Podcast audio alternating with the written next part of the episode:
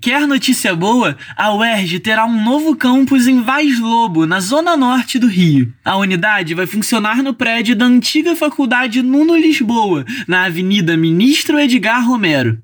O decreto de desapropriação do imóvel foi publicado no último dia 8. Com a nova sede, a UERJ vai ampliar seu compromisso de expansão no município e no estado do Rio de Janeiro, aproximando-se das comunidades de Vaz Lobo, Madureira, Oswaldo Cruz, Campinho e toda a região do entorno, para levar cada vez mais educação e serviços públicos à população fluminense. Diretamente do Rio de Janeiro para a Rádio UERJ, João Gabriel Pérez.